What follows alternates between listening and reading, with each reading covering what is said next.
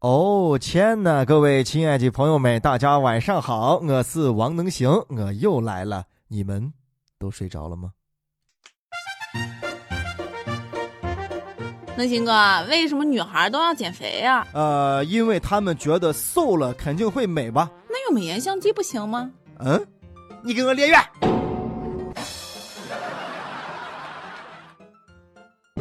能行脱口秀，有效有料，六六六。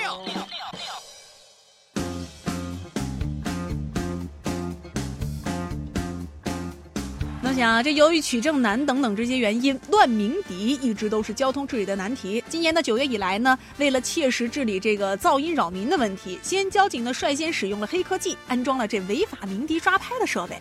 这个智能系统呢，在分辨鸣笛车辆的同时呢，还能够智能的识别车辆的号牌。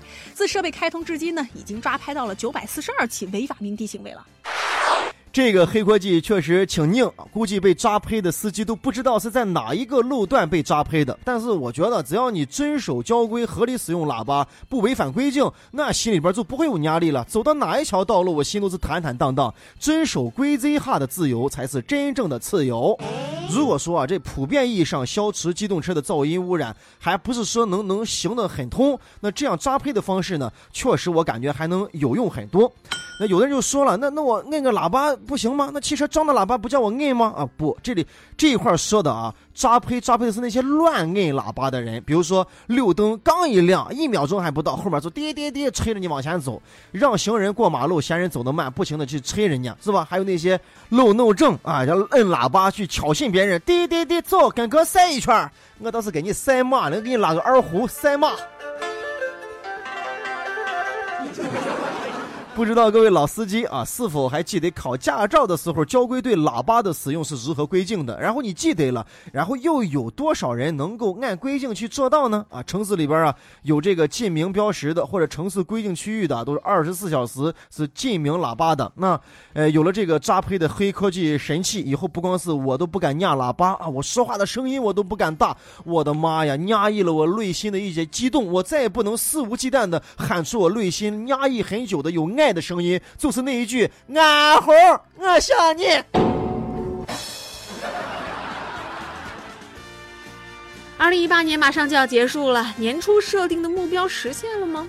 不过呢，无论这一年顺遂与否，新的一年就要来了。最近呢，二零一九年的放假安排新鲜出炉了。春节假期从除夕到初六啊，一共放七天，这五一只放一天，国庆呢则是一号到七号调休。有不少网友就感叹了，这五一小长假算是没了。有没有觉得啊，一提到放假的事情就莫名的兴奋啊、有啥好兴奋的吗？一九年的所有假期，匆匆三三句两句就给你说完了，而且你注意到没有，五一小长假没有了啊！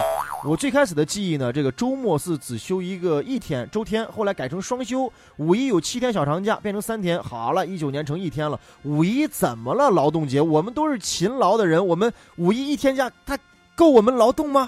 哎，咱先不要想那么远而忧虑啊，毕竟呃，春节跟元旦的假还没过呢，到五一跟前，咱再好好的吐槽。还有不少朋友啊，就说强烈要求春节假要多放几天，因为不少外地工作的朋友啊，包括上学的学生，来回这路和一耽搁，根本就待不了几天。那也对，之前就有这样的说法啊，说能不能啊，把这个春节假从初一啊，从三十一直放到十五？我的天哪！你攒的钱够不够发十五天的红包啊？这是一个大基础，咱们各行各业行当里边啊，都有各自这个具体的情况啊，来来休假。呃，大家不要去这个忘记自己啊，每个人都是有年假的啊，好好争取一下。嗯，对于我们做媒体的是吧，就是这个朱广权说那个话：地球不爆炸，我们不放假；宇宙不重启，我们不休息。风里雨里节日里，我们都在这个 FM 九幺六里等你。没有四季，只有两季，你听就是旺季，你只要敢换台，我就是单季。来加一下各栏目微信啊，能行全拼九零一二三，让我们都是旺季，好不好？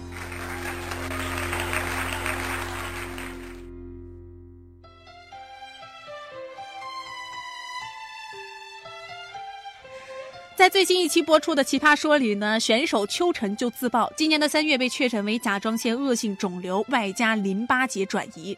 而随后呢，他坚强乐观地叙述了自己的抗癌经历。今年三月份的时候，我检查出甲状腺恶性肿瘤，外加淋巴结转移。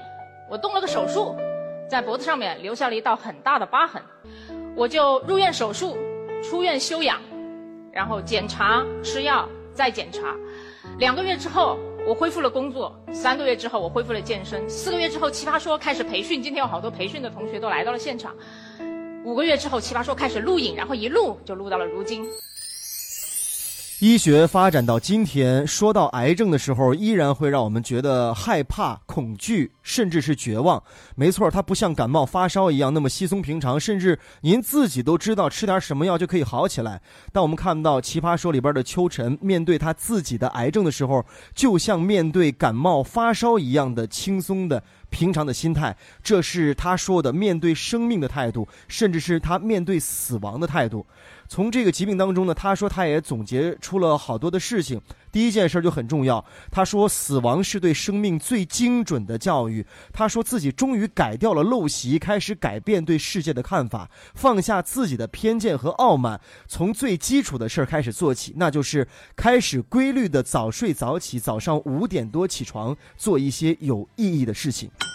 生老病死，大自然的循环，每个人都会面临着死亡。但是呢，当你没有做好任何准备，死亡提前早到了十几年，甚至几十年的时候，你的内心能不恐惧吗？秋晨说：“直面死亡，才能够对抗死亡。”其实呢，按照我们最通俗的话来讲。珍惜目前生活的状态，然后呢，把自己的身体当个事儿。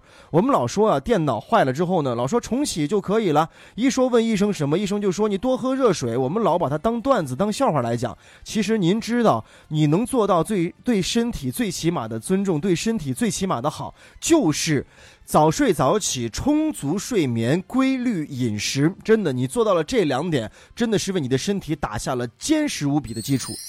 其实您想，一个人真正成熟的标志啊，就是发现自己可以责怪的人是越来越少。理由很简单，人人都有自己的难处，而而你也不一定懂他们的生活。每个人写出来都是一本书，所以咱们就是咱们自己，每个人都要好好的活着。就那句话，除了生死都是小事儿。你知道，随着年龄的增长，我们都会遇到这个好多事儿啊。最开始呢，这个就是喜事儿啊，我们这个朋友要结婚；再往后，朋友的孩子要满月要百天；再往后啊，朋友的孩子要结婚；再往后。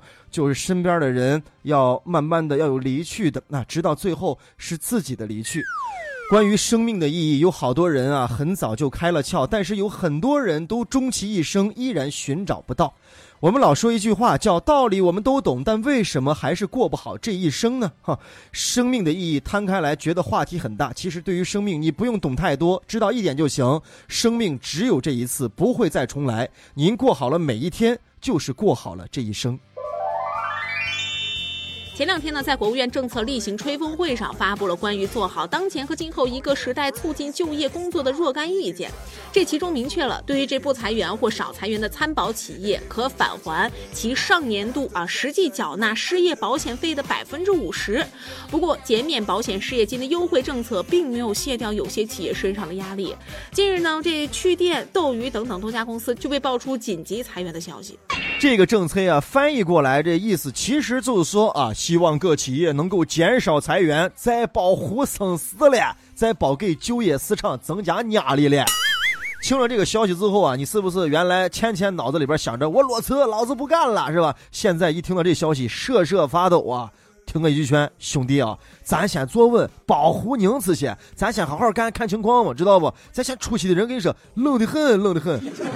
现在啊，没有之前那个时代所谓的绝对的铁饭碗这样的工作了啊！大家都在竞争啊，尤其这个稍微政策一变，怎么的呀，越发的激烈，是吧？和风细雨的工作环境一去不复返，职场露出了它真正的爪牙。嗯，其实呢，比这个裁员潮更可怕的是，有的人就根本就没有意识到它的存在啊，自己还是想咋就咋，没有好好的去做一个规划。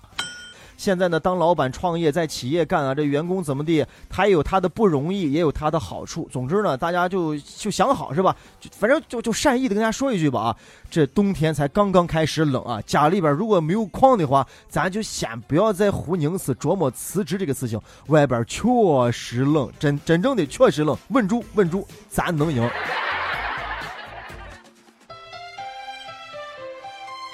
那想啊，如果说你在打车的时候发现这副驾驶还坐着一个人，你会怎么想呢？最近呢，在北京的一位出租车乘客就遇到了这样的故事。他上车的时候呢，发现这副驾驶上坐了一位老人。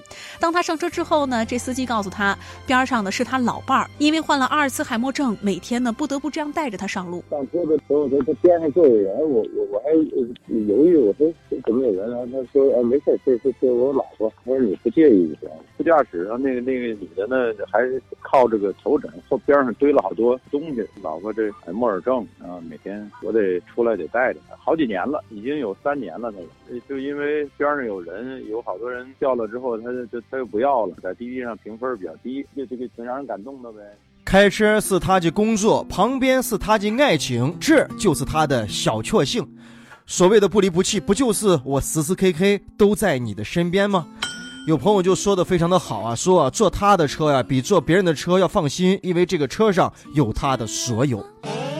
一生很长，难免遇挫很多的不如意啊！夫妻成为夫妻，不就是要在一起对抗这一生当中所来的风风雨雨吗？为夫妻，为老伴儿，我们能看到爱情最美好的样子，不就是这样吗？所以标题说得好，你可以不错，但是请不要给他差评，因为不进入别人的生活，永远不知道生活有多么的不容易。多一份理解，多一份包容，最后知道真相的我，眼泪流下来。当然了，这里的眼泪是感动的眼泪。如果不是这个陈 K 把这个事情发上去啊，大家可能还不知道，因为这个司机师傅从来没有想过利用这个事情，在现在如此方便发达的这个网络上，随便一个点都可以获得更多人的赞美，是吧？或者是其他的更多，嗯，他没有，他只想平凡的按照他们老两口的这个想法去平平淡淡的生活下去，这样一直走下去，这就是平凡的美好。让我们向平凡也向伟大去致敬。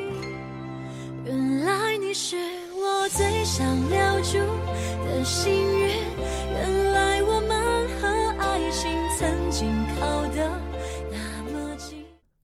能行哥在陕西渭南向你问好，祝你好梦，晚安，早点睡觉，做个好梦，拜拜。